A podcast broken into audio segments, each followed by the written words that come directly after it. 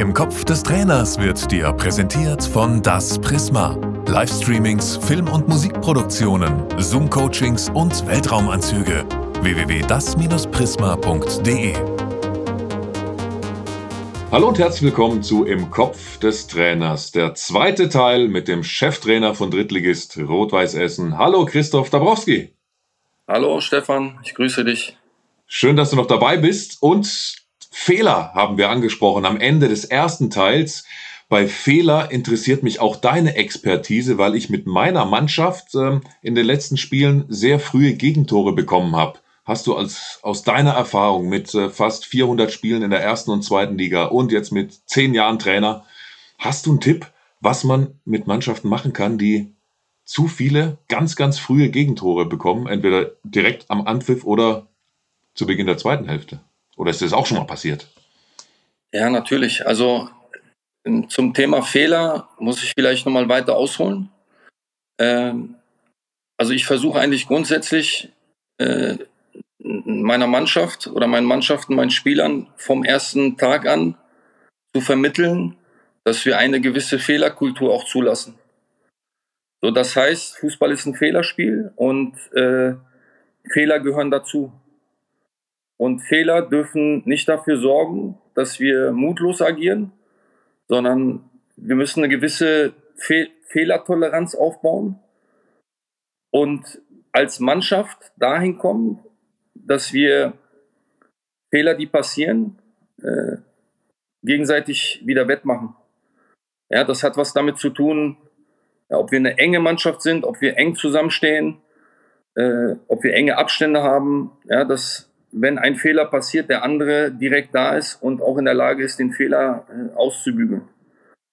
Ähm, natürlich musst du als Trainer immer wieder gucken, dass Fehler sich nicht zu oft wiederholen. Also ich habe schon die Erwartungshaltung von meinen Spielern auch, dass wir aus Fehlern lernen. Ja, ähm, und ähm, zum Thema viele frühe Gegentore. Äh, das, da kann ich jetzt auch ein Lied von singen, gerade in der Anfangsphase der Saison, ähm, wo wir ja auch bedingt durch die Unerfahrenheit einiger Spieler in dieser Spielklasse eine extrem hohe individuelle Fehlerquote hatten. Ähm, und ja, es darf nicht dazu führen, dass es ein mentales Problem wird. Ich habe einen Mittel und Weg gefunden, äh, ja, dass ich im Grunde genommen als, als Trainer nicht dogmatisch bin, sondern pragmatisch bin.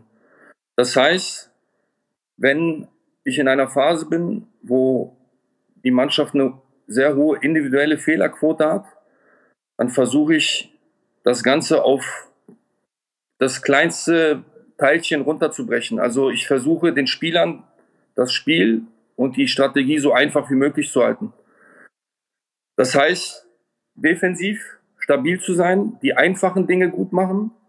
Ja, das heißt, ein gutes individuelles Verteidigungsverhalten, ja, den Willen zu haben, auf jeder Position einfach zu verteidigen, die Klarheit des Spiels auch äh, äh, deutlich zu machen. Um dann irgendwann, wenn das dann stabil ist, äh, dann das Kompliziertere wieder reinzubekommen. Und das ist das Spiel mit dem Ball. Ja, das ist ja die hohe Kunst. Das Spiel mit dem Ball, ja, wo Kreativität gefragt ist, wo du äh, gute Entscheidungen treffen musst, wo du Präzision brauchst. Und das kannst du auch im Training durch viele einfache kleine Trainingsformen machen. Ja. Also wir haben zum Beispiel auch äh, am Anfang der Saison ein Riesenthema gehabt, das war Boxverteidigung defensiv. Ja, weil wir, weil wir sehr viele Tore bekommen haben nach, nach Eingaben, wo wir einfach in der Box nicht eng genug am Mann standen und äh, dadurch oftmals den Schritt zu spät kam, äh, äh, am, am, in der Situation da war. Und dann gibt es ganz einfache Trainingsformen, ja, wo du äh, das Verhalten in der Box ja, durch, durch Eingaben einfach forcieren kannst, indem du in der, in der Mitte zwei gegen zwei spielst, drei gegen drei. Und äh, wo es einfach darum geht, am Mann und im Raum einfach gut zu verteidigen. Kannst gerne ausführen, ähm, weil wir auch konkret in diesem Podcast natürlich über, über einzelne Übungen sprechen. Also mhm. kannst gerne skizzieren, wie genau diese äh, Boxverteidigungsübung aussieht bei dir. Ja, du, du, du baust ein Feld auf, ungefähr auf doppelten 16er, 16er breit. Dazwischen ist eine kleine Pufferzone und äh, hast auf beiden Seiten zwei Innenverteidiger, zwei Angreifer und äh, hast in der neutralen Zone noch einen neutralen Spieler. Der Torwart wirft den Ball immer auf Flankengeber, die links und rechts draußen stehen, auf beiden Seiten. Und dann geht es darum, also du trainierst beides. Du trainierst das Einlaufverhalten offensiv, aber eigentlich bestimmst du den Schwerpunkt ja selber in der Kommunikation mit den Spielern, ja, was der Schwerpunkt ist. Eigentlich ging es halt darum, äh, dann Mann gegen Mann in der Box zu verteidigen. Und äh, da geht es da geht's darum, dass du dich nicht verstecken kannst, ja, weil da sind nicht äh, Überzahl-Unterzahl-Situationen, sondern da geht es in Mann-auf-Mann-Duelle. Und du hast dann halt eine Häufigkeit an Spielsituationen, wo sich Dinge manifestieren ja, und automatisieren. Ja, und äh, du hast natürlich als Trainer immer das Mittel, auch im Coaching Einfluss zu nehmen, zu unterbrechen, aufzuzeigen, wir nehmen zum Beispiel auch jede Trainingseinheit auf per Video, weil wir das auch dokumentieren. Und das nutze ich natürlich auch als Mittel in der Trainingsnachbereitung. Ja, wenn ich dann äh, gravierende Dinge sehe, die funktionieren oder nicht funktionieren, äh, dass ich die, dass die Chance habe, dann individuell einfach auch nochmal das aufzuzeigen, ja, weil Bilder sind einfach sehr kraftvoll und äh, das, das hat schon eine Wirkung dann auch bei den Spielern. Ja, oder ich sag mal, elementares Abwehrverhalten, also eins gegen eins äh, zu trainieren, zwei gegen zwei, drei gegen drei. Ne? Also wenn du in einer Phase bist, wo, wo du das Gefühl hast, es geht um persönliche Duelle, die du gewinnen musst, um individuelles Zweikampfverhalten, dann würde ich immer das runterbrechen auf ein Eins gegen eins, auf ein Zwei gegen zwei, ja, wo, wo sich kein Spieler verstecken kann in den persönlichen Duellen, sondern ja, so wo, wo er einfach die Verantwortung hat, sich dort zu behaupten in den persönlichen Duell. Und das kannst du dann wahrscheinlich auch genauso variieren, wenn du sagst, außen stehen noch äh, mögliche auf den, auf den Flügeln, noch Flankengeber, ne? dann kannst du ja dann auch das, äh, das Rücklaufverhalten, also wenn wir zwei Stürmer und zwei Verteidiger haben, so, dann müssen die sich hinten reinfallen lassen und dann so eine Flanke verteidigen. Also das kannst du dann auch wahrscheinlich beliebig ausbauen. Du kannst sogar am Flügel eine 1 gegen 1 gegen 1 Situation eröffnen wo du am Flügel sogar ein 1 gegen 1 hast. Ja? Du kannst den Flügel 2 gegen 1 machen, wo du eine 2 gegen 1 Situation ausspielst. Du kannst äh, auch Überzahl-Unterzahl-Situationen kreieren, wo es dann komplexer wird, ne? wo du und dann, dann gibt es natürlich auch bestimmte Prinzipien, wie du deine Box verteidigen möchtest. Die sehen bei dir wie aus? Was macht der ballferne Außenverteidiger? Was macht der Sechser im, im, im, im Anschlussverhalten? Ne? Da, da geht es dann um, um äh, grundsätzliche Prinzipien, die du für dich als Trainer festlegst. Ja, es gibt auch Trainer, äh, die, wo, wo der Innenverteidiger auch mal raus, rausgeht, weil er durchdeckt. Dann fehlt der, der ein Innenverteidiger schon mal im Zentrum. Ne? Und wenn dann ein Sechser nicht die Lücke füllt, dann hast du schon ein Problem. Also das musst du dann für dich selber erstmal festlegen welche Prinzipien willst du reinbringen, was deine Boxverteidigung anbetrifft und dann kannst du es in die Trainingsform mit Leben füllen.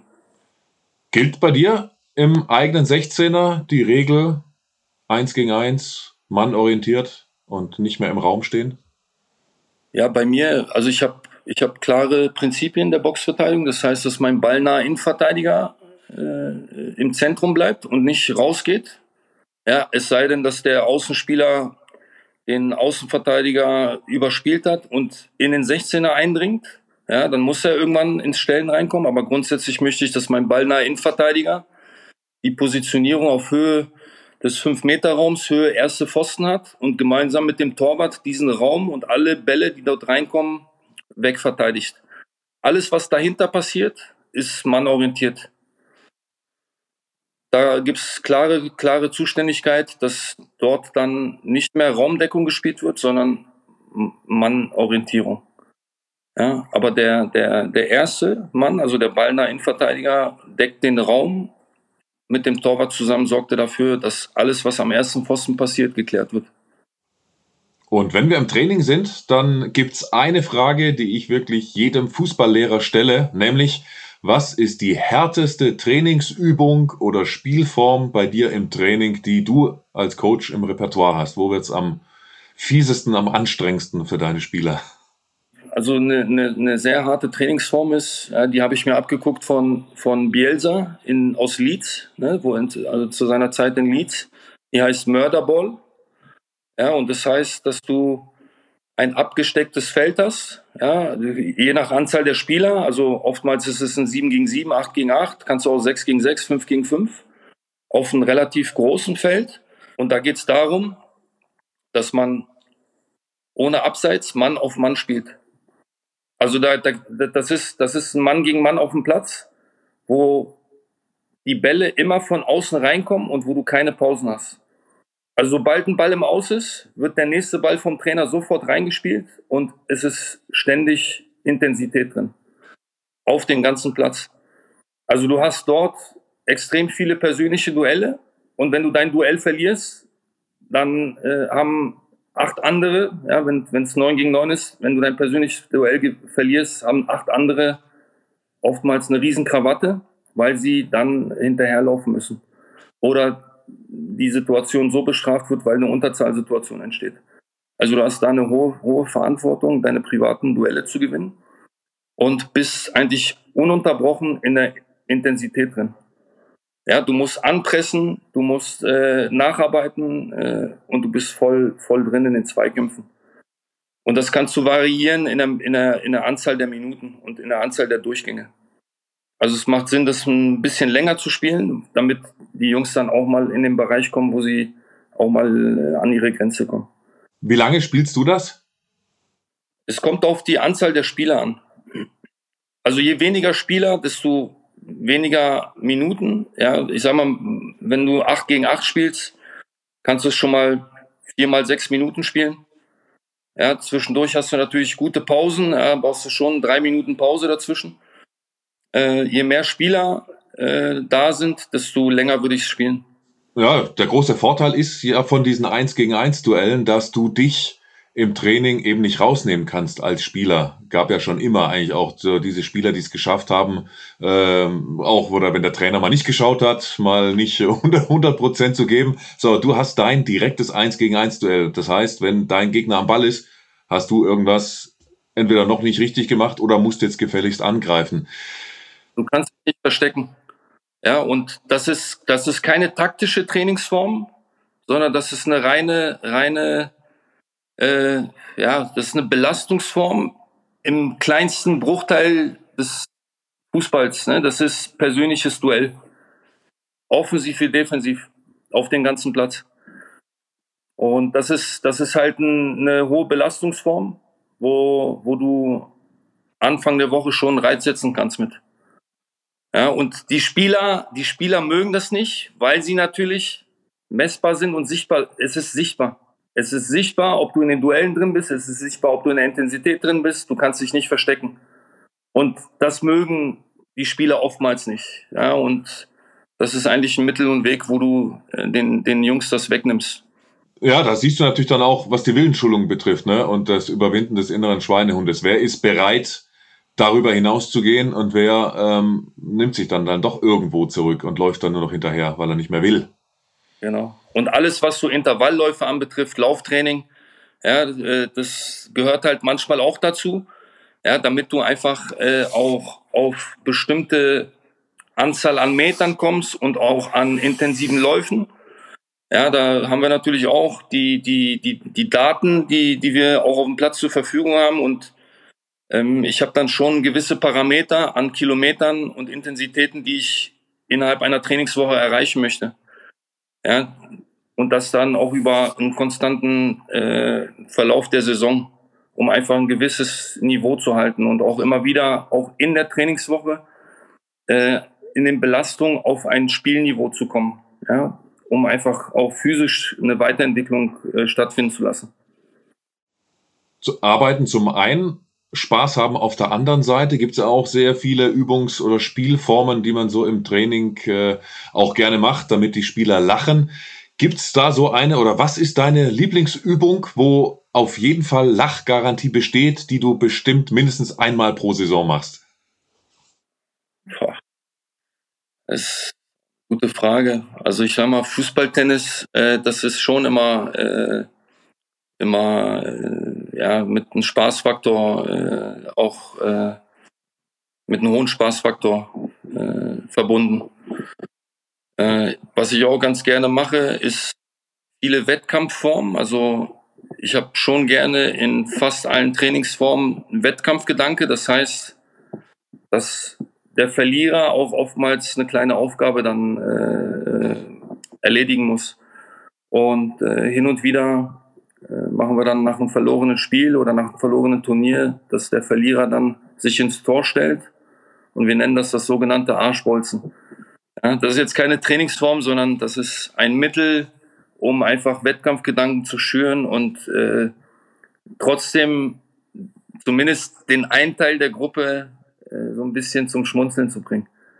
Für die, die im Tor stehen und äh, sich abschießen lassen, ist das dann nicht mit hohem Spaßfaktor verbunden. Aber das schürt den Ehrgeiz beim nächsten Mal vielleicht dann doch das Spiel oder das Turnier zu gewinnen. Aber da werden erstaunlich wenige Treffer erzielt, oder? Also von der 16er Linie darf geschossen werden und die, die im Tor stehen, müssen den Hintern hinhalten, oder? Aus wie viel Metern? Nein, das ist ja äh, Kindergarten. Ne? Also wir, wir machen das aus fünf Metern Abstand. Ja, ich, ich zähle dann fünf Schritte ab und dann äh, erhöht sich natürlich äh, die Wahrscheinlichkeit, dass mehrere Treffer auch stattfinden. Haben wir heute zum Beispiel auch, heute in der Turnierform äh, beim Nachmittagstraining auch drin gehabt, dass der Verlierer dann äh, bluten musste und ich sag mal, da waren, glaube ich, acht Spieler, die geschossen haben. Davon gab es fünf Treffer. Oh, das ist viel. Naja. Also fünf von acht, ja, aus fünf Metern sollte schon möglich sein. Ne? Und äh, Volker Racho oder ja, ein Schlenzer und lieber treffen als äh, Volker Racho und vorbeifeuern. da gibt es Gnade für den Verlierer. also, Vollspann drauf. ja, ja. ja, sehr geil. Und apropos Lachen und verrückt, es gab doch bestimmt auch so die eine Übung, die du nie vergessen wirst, die du als Spieler machen musstest, weil die aus heutiger, vielleicht sportwissenschaftlicher Sicht völlig irre Banane ist oder genau deshalb vielleicht perfekt auch immer noch für diese Zeit? ja gut, ich habe mal einen Trainer gehabt, der, der hat dann äh, so diese, diese Pylonen, kennst du diese Pylonen von der Baustelle, diese weiß-orangen gestrichelten Pylonen, die relativ groß sind? Ja. Ja, der hat dann, der hat dann eine Ballbesitzform gemacht und ja, müsste ich jetzt lügen, vielleicht zehn Pylonen aufgestellt oder zwölf. Und Ziel war es, die Pylonen abzuschießen. Ja, und dann gab es Punkte. Also, das haben wir mit einer Profimannschaft gemacht. Fand ich jetzt nicht so prickelnd. Also, da haben wir schon geschmunzelt. Da haben wir im Nachgang schon geschmunzelt, ob das alles richtig ist. Hat er das in irgendeiner Form erklärt? Ähm, wie hat er das gerechtfertigt? Oder gab es da keine Erklärung, weil es in der Zeit war, komm, was der Trainer sagt, das machen wir auch? Ja, wir wollten halt ein bisschen Ballbesitz spielen und äh, wahrscheinlich wollte der den Ballbesitz in irgendeiner Form zielgerichtet äh, stattfinden lassen und äh, ja. Also wir, es hat ein Schmunzeln in uns ausgelöst. Erstmal innerlich und im Nachgang gab es dann den ein oder anderen Joke darüber. Welcher Trainer war das noch gleich? Äh, welchen Namen hast du genannt? Nein, da bitte ich um Verständnis. Keine Namen, kein Verein. Wenn der eine Trainer uns dann zuhört oder jetzt zuhört, dann äh, wird er vielleicht auch nochmal schmunzeln. ja, klar, weil ähm, Olli Reck hat in diesem Podcast erzählt, dass er im Entengang mal über den kompletten Platz gehen musste bei einem seiner Trainer. Also es gab früher schon interessante Übungen und Methoden, die, die wir noch machen mussten. Ne? Also oder so Sachen wie Huckepack oder Schubkarrenrennen, auch so, so oldschool, gehen auch in die Richtung. Da kann ich auch noch eine Anekdote erzählen, die sehr lange zurückliegt. Also in meinem ersten Profijahr. Da habe ich einen Trainer gehabt, den ich sehr schätze und der, der mich sehr gefördert hat und mich dazu gebracht hat zu verstehen, was äh, eine Einstellung es braucht, um etwas zu erreichen und Profi zu werden. Und er hat auch sehr spezielle Trainingsmethoden gehabt. Unter anderem hat er uns in, ins, im 11 gegen 11 aufgestellt auf dem ganzen Platz, aber ohne Ball.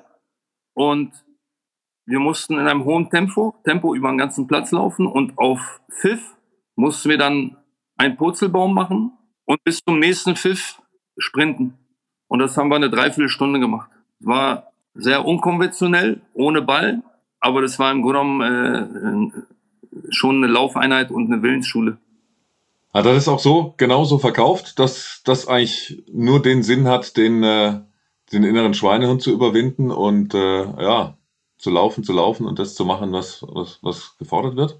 Nein, das war zu einer Zeit, in dem der Trainer nichts erklären musste und nichts erklärt hat, sondern der Trainer hat das absolute Sagen gehabt und äh, wenn der, wenn der Trainer gesagt hat, wir laufen nach rechts, dann sind alle nach rechts gelaufen und keiner hat was hinterfragt, weil der Trainer die absolute Autorität war. Ja. Und das war ein Riesenunterschied zu unserer heutigen Trainer- und Spielergeneration. Ich habe noch, äh, noch zum Schluss noch tatsächlich drei große Namen für dich, wo du tatsächlich den Nachwuchs direkt trainierst. Nämlich denken wir an den Ex-Bundesliga-Goalie Richard Golz, 450 Bundesligaspiele hat er gemacht. Oder an Mario Götze, den Weltmeister mittlerweile bei Eintracht Frankfurt am Start. Oder Michael Tarnath hat die Champions League gewonnen, ist viermal mit dem FC Bayern München deutscher Meister geworden. Von diesen drei Herren trainierst du A bei Götze den Bruder und B bei äh, Tarnath und Golz den Sohn. Wenn man jetzt so einen großen Namen trägt, wie ist da deine Herangehensweise als Trainer, ist die da mutmaßlich anders, um die, die Jungs halt irgendwie anders zu behandeln, weil sie wahrscheinlich ihr Leben lang aufgrund ihres Namens schon anders behandelt wurden, oder wie? Wie, wie, wie hilft man solchen berühmten Namen am besten? Also, um das, was du gerade aufgezählt hast, habe ich mir noch nie zu irgendeiner Sekunde Gedanken gemacht. Welche Herkunft der Spieler hat, welchen Vater, welche Mutter er hat oder welchen Bruder er hat ja, sondern äh, ich sehe den, den, den, den Spieler einzeln als Mensch. Ja, ich sehe seinen Charakter. Ich versuche mich mit ihm auseinanderzusetzen. Ich versuche eine, eine Verbindung aufzubauen. Und äh, ich versuche ihn zu fordern und zu fördern. Ja, unabhängig davon, äh, äh ob, ob der Vater Champions League-Sieger geworden ist. Wobei ich übrigens mit Michael Tarnath selber zusammengespielt habe und er dann Jahre später mein sportlicher Leiter als U19 und U23 Trainer bei Hannover 96 war. Ja, und das natürlich die Sache vielleicht für den Außenstehenden auch nicht einfach macht. Ja, weil mein Chef dann äh, einen Sohn in, in meiner Mannschaft hat und er mir vielleicht reinredet oder sowas. Ne? Also das war nie der Fall und das ist nie mein Ziel gewesen, jemanden irgendwie äh, anders zu behandeln, nur weil der Name etwas prominent erscheint. Aber von außen könnte da schon ein extra Druck entstehen, wenn es heißt, der spielt ja gar nicht wie sein Weltmeisterbruder im Mittelfeld oder äh, der hält ja äh, gar nicht so wie sein Papa und so weiter. Also da könnte ja von, von außen durchaus Druck entstehen, ähm, mit dem der Spieler und dann ihr als Mannschaft oder du als, äh, als sein Cheftrainer ja auch umgehen müsst, oder? Nee, also für mich ist das überhaupt kein Thema, was, was für mich relevant ist. Äh, und ich glaube, ich glaube, dass die Jungs, wenn sie auf einem bestimmten Niveau angelangt sind, ja, und das ist jetzt Profifußball in der dritten Liga, äh, ich sag mal, Felix Götze hat jetzt auch bei Augsburg äh, Bundesliga gespielt, war im Bundesliga-Kader, Michael, äh, nicht Michael, sondern Niklas Tarnath hat äh, Zweitliga-Einsätze bei Hannover 96 schon gehabt. Ich glaube, dass die Jungs das nicht schaffen, wenn sie nicht mental so stark sind, um dann auch mit sowas umzugehen. Ja, also nicht irgendwie in einer Erwartungshaltung zu sein. Ich gebe jetzt mal äh, dieses extreme Beispiel, dass Felix Götze sich den Druck macht, irgendwann Weltmeister zu werden, weil äh, Mario äh, eine Legende ist und Weltmeister geworden ist. Ja, ich glaube, dass die Jungs so intelligent und reflektiert genug sind, um einfach einzuschätzen, dass sie ihren eigenen Weg gehen und auch äh, die Chance haben, ihre eigenen Ziele zu erreichen und zu verwirklichen. dann sind Chancen und Ziele ein schönes äh, Schlusswort von dir, nämlich ich würde gerne von dir wissen, wenn irgendwann in vielen, vielen Jahren vielleicht deine Zeit als Cheftrainer von Rot-Weiß Essen endet und du zurückblickst, wie sollte das Ganze gelaufen sein, damit du mit einem Lächeln dann sagst, ja, das war eine geile Zeit bei Rot-Weiß Essen an der Hafenstraße. Es wäre schön, wenn die Leute über mich sagen, dass ich äh, nach, der, nach der langjährigen Zeit in der, in der vierten Liga äh, ja, der richtige Trainer war, um den Verein weiterzuentwickeln und auf die nächste Stufe zu bringen. Ja, und das heißt, dass der Verein nachhaltig im Profifußball unterwegs ist. Ja. Das, das ist für mich dann halt so äh, ein bisschen übergeordneter und das, das wird ja zeigen, dass ich dann auch irgendwo Spuren hinterlassen habe. Und nicht äh, Staub, der relativ schnell verfliegt. Und äh, das machst du ja auch mit deiner Art und Weise, mit deinem Ehrgeiz, mit deiner Leidenschaft und mit deiner Identifikation der, der, der, des Vereins, der Leute, die hier arbeiten und auch der, der, der Fans und des Umfeldes. Dann wünschen wir dir genau dafür nur das Beste. Ganz, ganz herzlichen Dank, dass wir dir so ausführlich in den Kopf des Trainers schauen durften. War sehr spannend. Alles Gute weiterhin mit Rot-Weiß Essen und merci vielmals an Christoph Dabrowski. Dankeschön. Ja, vielen Dank für die Einladung. Hat mir riesen Spaß gemacht. Mach's gut. Danke. Mir auch. Alles Gute. Merci. Ciao. Ciao. Im Kopf des Trainers wurde dir präsentiert von Das Prisma. Livestreamings, Film- und Musikproduktionen, Zoom-Coachings und Weltraumanzüge. www.das-prisma.de